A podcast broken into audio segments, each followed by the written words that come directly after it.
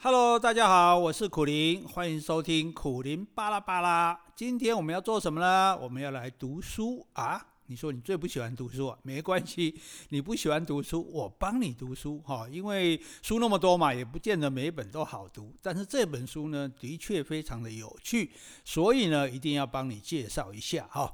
在我们这个苦苓巴拉巴拉里面啊，我们也会不定期的呢，为各位介绍好书。各位出版界的朋友们哦，如果你出了一本书，你觉得就明明很好看，可是怎么没有人看呢？那麻烦你把它寄给我哈。如果我也觉得好看，我就会向大家推荐。这个通通免费的哈，free 的，no charge 的哈。嘿，我的英文也只能讲到这么多句哈。好，那么要介绍这本书叫什么书呢？这本书叫做《寻找正义》。哦，你说啊，这个我有听过啊，就是那个正义啊，一场思辨之旅啊，不是不是，这是寻找正义哈、哦。这本书的副题哦，你听到就很精彩，它叫做《一位美国检联邦检察官的首度告白，颠覆你心中的公平和真相》。哇，美国的联邦检察官呢，这个人叫什么？叫做普里特·巴拉拉。这个人呢，《纽约时报》怎么讲他？《纽约时报》说他是全美最积极打击犯罪。也最直言不讳的检察官，这个厉害了哈！打击犯罪是一回事，但又直言不讳，又敢讲哈。那而且这个检察官不是小检察官哦，他主管两百位检察官，他处理的事情呢，包括反恐，包括毒品，包括军火，包括金融保险的诈欺，包括网络的犯罪，还有公务人员的贪渎，诶，也有呢。他们也有那种诶，国会议员哈，贪污啊，收钱啊，然后被抓起来的呢，然后帮派暴力。组织犯罪，好，所以在这本书里面呢，介绍了很多这样的内容，哦，非常的精彩，而且这个内容是检察官讲的，他们怎么样去查人家犯罪啊，怎么监听，怎么收集证据啊，然后怎么样起诉，然后在法庭上怎么样辩论，哦，然后怎么样。吸，比如说吸引这个污点证人，然后最后让对方哎绳之以法哦，所以这个内容非常精彩哦。因为一般我们看报纸这个社会版的这些犯罪新闻的报道，那都是记者哎其实半猜半想的啦，有很多好像他在床底下一样，我拿多少钱什么他都看到啊。但是这个检察官他自己亲自写的书啊，然后写到这些办案的过程，那有一些真的是非常的不可思议哦，非常的匪夷所思，非常的。精彩，那这一些呢，我不讲给你听，为什么？不是吊你的胃口，因为不能爆雷嘛，对，因为这些都是故事，故事本身是很精彩的。我要是把这些故事内容讲给你听的话，啊，那你也就不用看了啊。但是我还是希望你来看这本书，自己看的感觉还是不不一样的哈。那既然不讲这个故事给你听，我要跟你讲什么呢？我要跟你讲一些观念、一些想法。就这本书，它不目的讲故事只是它的手段，它的目的是要传达我们一些。想法，一些思考，刚刚不是讲了吗？哈，颠覆你心中的公平和真相。我们都觉得司法就是正义嘛，就是公平嘛，哈。可是我们大多数人哦，其实我们并没有见过执法的过程好。就简单讲好了，各位哪，请问你哪几？你去过去过法院吗？哎，这个可能很有限嘛，哈，像我这么倒霉的人不多，好，爱断讲话嘛，容易被人家告嘛，哈。那那问题就在于说，因为我就像拿我个人去这个，其实我还没有见到法官呢，只是见到检察官而已，哈。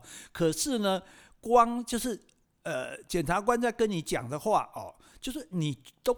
因为很多法律的用语，其实你是不太了解的，你是不太懂的哦，所以大多数时候我们不晓得说，诶，比如说检察官针对一个犯罪，他是怎么去办他的，他怎么样决定说，诶。这个人是有罪的哦，他要怎么样去调查，怎么样去收集这个证据，然后程序是怎么样进行？我们常会讲说啊，那个人明明就是他，就是这坏蛋呢，为什么不把他抓起来？哎，不能这个样子，因为我们因为他有一定的程序要进行，因为我们知道法律是要保障好人的。那问题是在好所谓罪行法定主义，在一个好人被确定是坏人之前，哦，他都还是好人啦，或者是至少他是一个无辜的人，所以你不能随便把他抓来，像以前这样驱。打成招啊，打一顿就让他招出来了哈。那他讲出来的也不见得是真的，那这样子也不见得真正的有惩罚到犯罪的人，那当然也就相对的也就不一定有保护到这些一般的人这样子。所以呢，大多数时候，因为我们不太了解这些复杂的这些调查的过程哦，起诉的过程、辩论的过程、审判的过程，所以我们大多数时候，我们对法律，我们虽然认为说法律可以主持嘛，司法正义嘛，哈，这是这个社会正义的最后的防线，大家都觉得说，诶。是有什么争执，有什么冲突，有什么纠纷哦，不服气，我们上法院嘛，对不对？有有时候人家讲什么就说啊，那你告我啊，对不对？上法院。可是问题就是说，我们都觉得司法是最后解决我们问题的一个一个地方，但是大多数时候，我们又对于法律发挥功能呢，其实并不是很有信心。比如我们最流行讲一句话：有钱判生，没钱判死。那你这个意思不就是说，哦？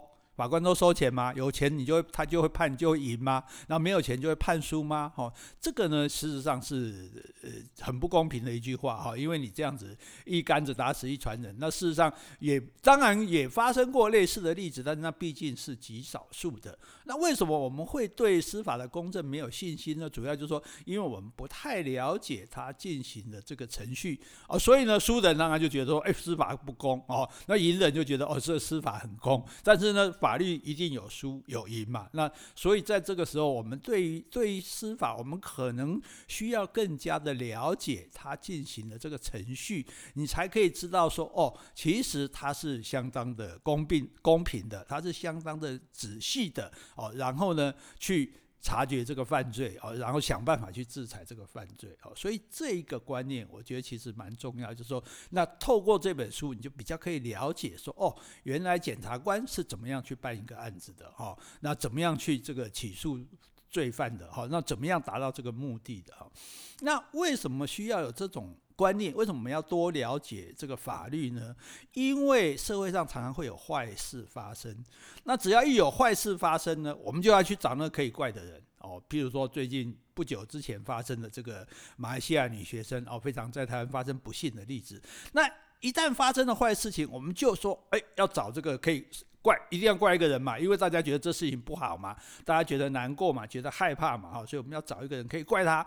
那如果找不到这个人可以怪他，我们就找戴罪羔羊，或者是可以怪别人，啊，所以就怪这个啊，怪市长，怪警察，哦，怪学校啊，反正都要怪就对了啊，这个也没有错。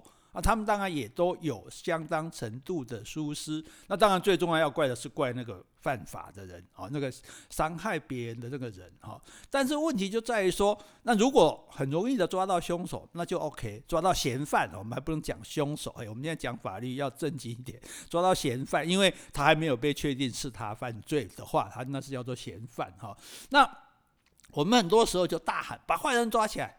对我们，当然我们知道应该把坏人抓起来，可是我们有没有想过，调查其实是很不容易的。今天是说啊，有一个监视器拍到了，那很清楚的有这个犯罪过程。但是如果没有监视器呢？我不晓得大家记不记得彭婉如命案。好，那如果你不知道，你可以去 Google 一下。你看石沉大海啊，都那么多年了，就完全就是找不到凶手。那这个时候你说一定要把凶手去抓起来吗？抓不起来啊。所以，所以常常这个大家的怨气就会觉得说，哎，司法无能，法律无能，为什么不能保保护这个好人？为什么一个好人被害了，不能把那个坏人抓起来？可是你想，如果一个尸体在那里，然后身上有伤，然后没有任何的目击者，然后没有监视器，然后甚至也没有任何的凶器，那。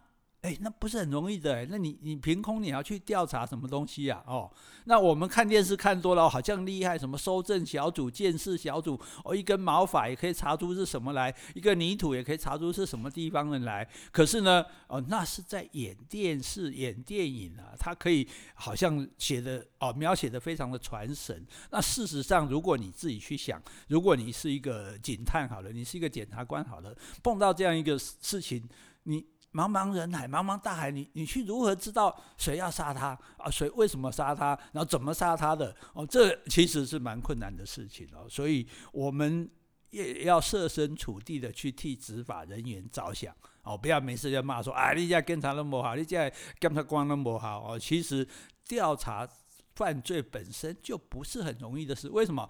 因为我犯罪就是不要让人家知道嘛。我如果明目张胆让人家知道，那那不就很快就被绳之以法了嘛？对，所以他本身就想尽办法在隐瞒他的这个犯罪行为。那你想，一个人千方百计在隐瞒的事情，那如果真的又刚好没有人看见哦，那么那么月黑风高的时候，对不对？人烟稀少的时候，那那你要怎么样说哦就能够找得出是谁干的？其实确实是很不容易的。所以有时候我们不能把自己的这种愤怒就直接去加在。这个执法人员的身上啊，所以常常有一件事，常现在比较少发生这种事。以前常常发生的这个重大的刑案的时候呢，我们就会听到呢，这个上级长官那边说什么“限期破案”，这是一件最可怕的事情。为什么？